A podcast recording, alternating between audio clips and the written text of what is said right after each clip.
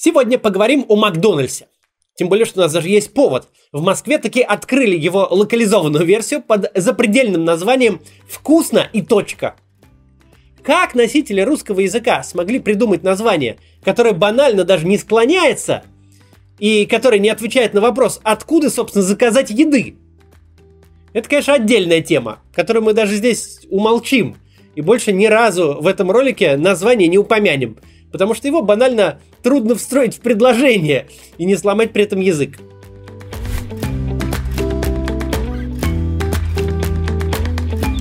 Не удержались в этом ролике, чтобы не сказать, не сказать мак и не поесть его. Так, ну чего?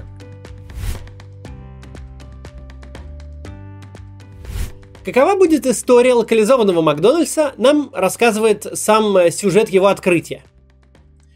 Все успели пошутить свои шутки о названии, логотипе, подрезанном меню, белых контейнерах и закрашенном черным маркером логотипе на упаковке соуса. Над этим можно посмеяться, но прямой вины новых собственников тут нет. Просто такие дела за два месяца не делаются. За два месяца нельзя даже пивной бар открыть, если вы претендуете на успех. А здесь вам нужно построить новую сеть. Речь не о том, что Макдональдс снял с помещения свой логотип. Речь здесь о том, что у вас больше нет силы одного из самых мощных и самых узнаваемых брендов на Земле, в разработку и поддержание которого вложены и вкладываются миллиарды долларов и десятки лет. У вас больше нет технологической и маркетинговой поддержки материнской компании. И на вас больше не работают с эксклюзивными условиями бесчисленные контрагенты Макдональдса по всему миру. От поставщиков оборудования до дизайнеров, рекламщиков, консультантов по управлению, продажам, логистике и обучению у вас больше нет сети ресторанов как таковой. Вообще. У вас есть помещение, мебель, оборудование, производственные линии. Но печами и фритюрницами, промышленными мясорубками и морозильниками, диванами, столами и витринами этим всем всегда завален весь Авито. Так как общепитов закрывается всегда достаточно, и стоит это добро по цене примерно лома. Не это делает сеть общепита тем, что она есть. Та команда, которая взялась локализовывать то, что осталось от Макдональдса, это опытные в сетевом общепите люди. А новый собственник и вовсе содержатель сибирской франшизы Макдональдса. Эти люди не могут не понимать, что на коленке такие вещи не делаются. Что создание нового бренда и новой сети не становится легче от того, что есть технологическая база, что недостаточно э, прилепить на чизбургер рандомный логотип и сказать, что так и было – Сотни тысяч заведений общепита в мире жарят бургеры. Но Биг Мак все еще Биг Мак. Ведь тому же э, Говору, новому владельцу, э, ничто не мешало открыть в Сибири свою сеть под своим брендом. Ведь Макдональдс не KFC, и стать его франчайзи э, в России очень сложно. Очень дорого и очень не быстро. Можно же было сделать свою сеть. Никому за нее не платить, не идти на соблюдение жесточайших стандартов, не подвергаться постоянному аудиту, ну а просто построить рестораны и жарить бургеры. Но он почему-то на это не пошел. Проблема не в новых владельцах и не в том, что они не понимают, что создание нового бренда и новой сети – это годы и огромные инвестиции. Проблема в том, что задача как можно быстрее запустить русский Макдональдс, как можно быстрее написать новости об успехах импортозамещения, о нашем ответе санкциям. Эта задача не коммерческая, а политическая. Это новость ради новости. Никого не волнует, что с этой лавочкой будет через год или три, насколько упадут продажи, сколько ресторанов закроются, как поплывут стандарты качества, сколько от 100% э, говядины останется в котлетах, чтобы вписаться в цену. Не превратится ли все это дело в сеть дурно пахнущих рюмочных, как превращался решительно каждый проект под государственным надзором? До всего этого никому нет абсолютно никакого дела – как никому не было дела до судьбы преснопамятного йотафона. Какая разница, что его купили только журналисты и блогеры с целью выпустить едкие обзоры? Новость о первом российском смартфоне самоценна. Ей не нужно никакого продолжения. И когда цели у вас не коммерческие, а политические, когда цель не заработать денег, а как можно быстрее выпустить пресс-релиз, отчитаться перед политическим руководством, вам не до маркетинговых исследований, фокус-групп и разработки какой-то стратегии. Вы и без того должны прыгнуть через голову, восстановив работу без участия материнской компании. И логотип тут будет какой придется. И название лишь бы назвать. И будут сотрудники вашего Макдональдса, которые работали по четким стандартам, закрашивать маркерами букву М на соусах. Когда бизнес не работает на клиента, а решает политические имиджевые задачи власти, заканчивается это всегда одинаково. И мало кто в мире знает это настолько же хорошо, как мы. Отечественный смартфон, отечественный самолет, государственный поисковик «Спутник», гибкий планшет от Руснана, Рутюб, Йомобиль. Все эти трупики наших ответов даже трудно упомнить. Потому что после большой и пафосной презентации на очередном экономическом форуме они исчезали в никуда. И не потому, что ими занимались какие-то негодные люди, а потому что сама постановка задачи ущербна и обречена. Не заработать денег, а сделать свою копию того, что уже существует, потому что так надо. Прогноз по грядущей судьбе обновленного Макдональдса делать очень легко. Потому что если 9 раз пересмотреть «Титаник», то вряд ли Джек на 10 выживет. Намного интереснее поговорить о той роли, которую Макдональдс в России играл.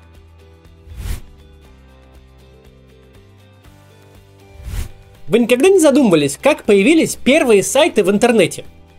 Ну, окей, самые первые были созданы на чистом энтузиазме. Но в интернете довольно быстро появились ежедневные издания с редакциями, которым надо платить, сервисы, которые надо поддерживать. И это все задолго до того, как э, появился рынок рекламы, как стало возможным что-то продавать в сети. Но еще до этого существовало немало профессиональных ресурсов, которые не делаются в свободное время. Так откуда же на это все были деньги, бюджеты, кто это оплачивал? Ответ настолько же простой, насколько изумительный для нынешнего уха. Первые профессиональные сайты создавали и финансировали сами провайдеры – Потому что ты не можешь массово продать людям абстрактную технологию, продать им пустой интернет. Ты должен сформировать среду, где будет что почитать, где пообщаться, где каждый день будет новый контент. Поэтому провайдеры делали сайты и оплачивали редакции. Первая ежедневная газета Рунета «Вечерний интернет» за авторством Антона Носика издавалась на деньги и размещалась на сервере одного из первых интернет-провайдеров – CityLine – при его же поддержке существовала и на его же серверах жила студия веб-дизайн.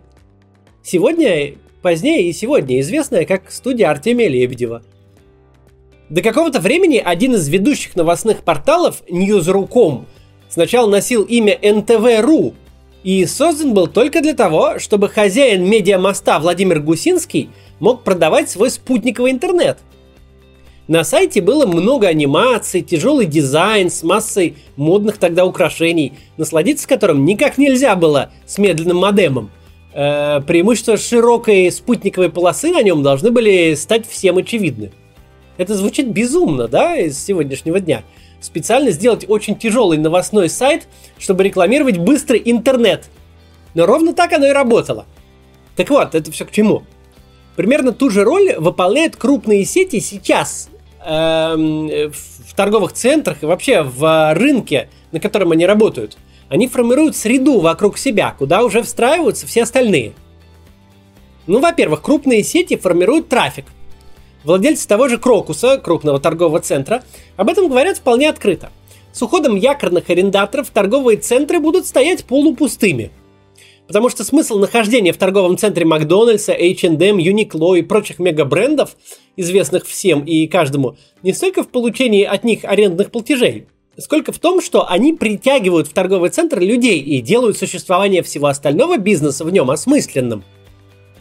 Чем выше в вашем торговом центре действительно известных брендов, тем выше будет спрос на все остальные площади, тем дороже будет аренда. Проще говоря, Макдональдс кормит не только себя, он кормит э, всех вокруг себя. Даже копировальная лавка, арендующая 3 квадратных метра под эскалатором, заработает за счет Макдональдса и за счет людей, которые в него придут. Во-вторых, крупные сети и транснациональные компании задают стандарты, ниже которых нельзя падать.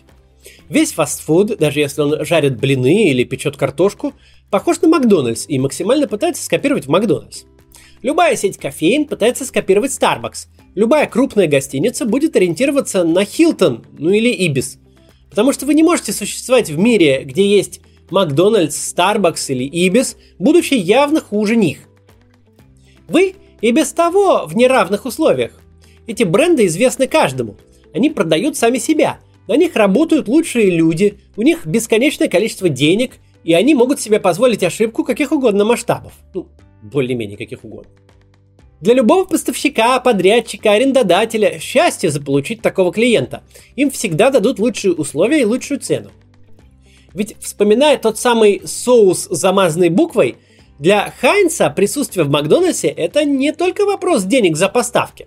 Это еще и то, что каждый день сотни миллионов людей увидят на упаковке из-под соуса именно логотип Хайнц.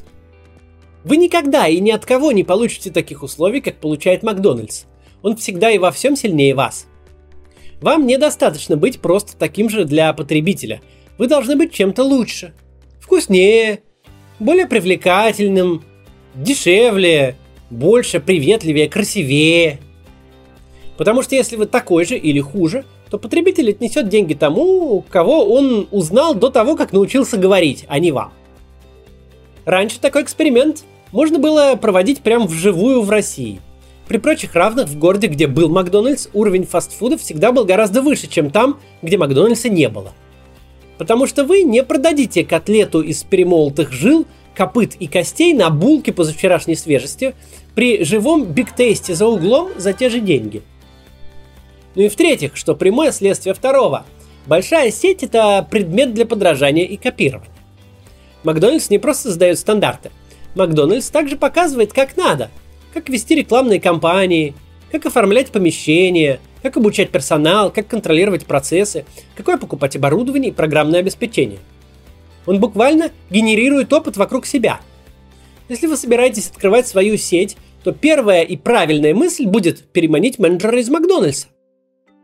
Будем честны, в любой иной ситуации уход с рынка одного из крупнейших частных работодателей страны, от которого зависят десятки тысяч собственных сотрудников и сотни тысяч сотрудников смежных предприятий, от которого зависят арендодатели, рекламные площадки, сельхозпроизводители, который задает стандарты рынку и приносит в Россию мировой опыт бизнеса, раньше такой уход был бы огромной проблемой. Замена его третьесортным подражательством, ремейком «Игры престолов» силами художественной самодеятельности, провинциальной росписью в собственной вторичности – это было бы все национальным позорищем – очень хотелось бы развидеть и забыть, как высшие чиновники и вся пропаганда описывают замену таблички на ресторане в таких выражениях национального превосходства, как будто это мы не букву «М» заменили на хрен знает что, а на Марс высадились.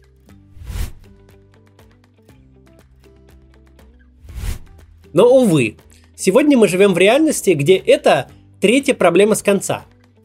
Ну да, из России ушел знаковый бренд, чей приход был символом новой страны. Ну да, без поддержки и контроля материнской компании вся эта бравада очень быстро скатится в ничто. И если в сеть дешевых пивнушек, то это даже не худшее ее будущее будет. Ну да, много людей потеряют работу. Как только пропаганде этот сюжет наскучит, а политическое начальство о нем забудет. Ну да, даже со сменой режима Макдональдс, избавившись от всей инфраструктуры в России, вернется очень не скоро к нам. Факт, однако, в том, что прямо сейчас идет настоящая война – Россия в 2022 году утратит 10% своего ВВП, по самым оптимистичным прогнозам. В масштабах общих бед и потерь, в масштабе сокращения рынка труда, сокращения доходов, падения импорта, за ним производства, изоляции от технологий, по сравнению с этим всем, замена Макдональдса на какую-то кустарную забегаловку, сделанную за два месяца лишь бы сделать, это совершенно незаметная потеря. Не проблемы торговых центров, не снижение конкуренции и качества в общепития, не рост в нем цен сейчас имеет смысл обсуждать. Единственный урок, который можно отсюда извлечь, никогда не нужно переоценивать значимость нынешней российской э, экономики для глобальных компаний. Да, глобальные компании не любят терять деньги, не любят терять любые деньги, даже доли процента. Но Россия это все еще менее 2% мирового ВВП. У разных гигантов она может занимать разную долю, но никогда не такую, чтобы речь шла о жизни и смерти. На пике число ресторанов Макдональдс в России достигало 760, что очень много. Но всего ресторанов у Макдональдса в мире почти 39 тысяч. То есть значимость России для Макдональдса примерно та же, что ее доля в мировой экономике, те же примерно 2%. Не надо думать, что такая доля побудит менеджмент рисковать репутацией, портить отношения с американскими властями, что они не могут эти 2% просто списать и забыть. Тем более, ничего акционерам объяснять лишний раз не нужно. Акционеры тоже смотрят новости. Каким бы липкими фантазиями не тешил себя Дмитрий Медведев, никто в дверь скрестись и с головой понурой возвращаться не будет. Потому что это для России, а не крупнейшие работодатели и большие налогоплательщики.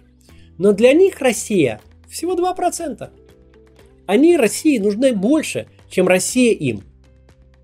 Мрачный парадокс в том, что если бы российские власти не разжигали бы войн, не играли бы в геополитиков, а строили бы страну, где хорошо вести бизнес, где богатеют граждане, где защищены права собственности и растет экономика, куда идут инвестиции, где большой и быстро растущий рынок, вот тогда международным гигантам действительно было бы очень больно из нее уходить.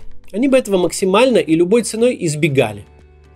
Но в таком случае у них не было бы никаких причин уходить. Ведь не было бы ни войны, ни санкций. А теперь живем с тем, что есть. До завтра.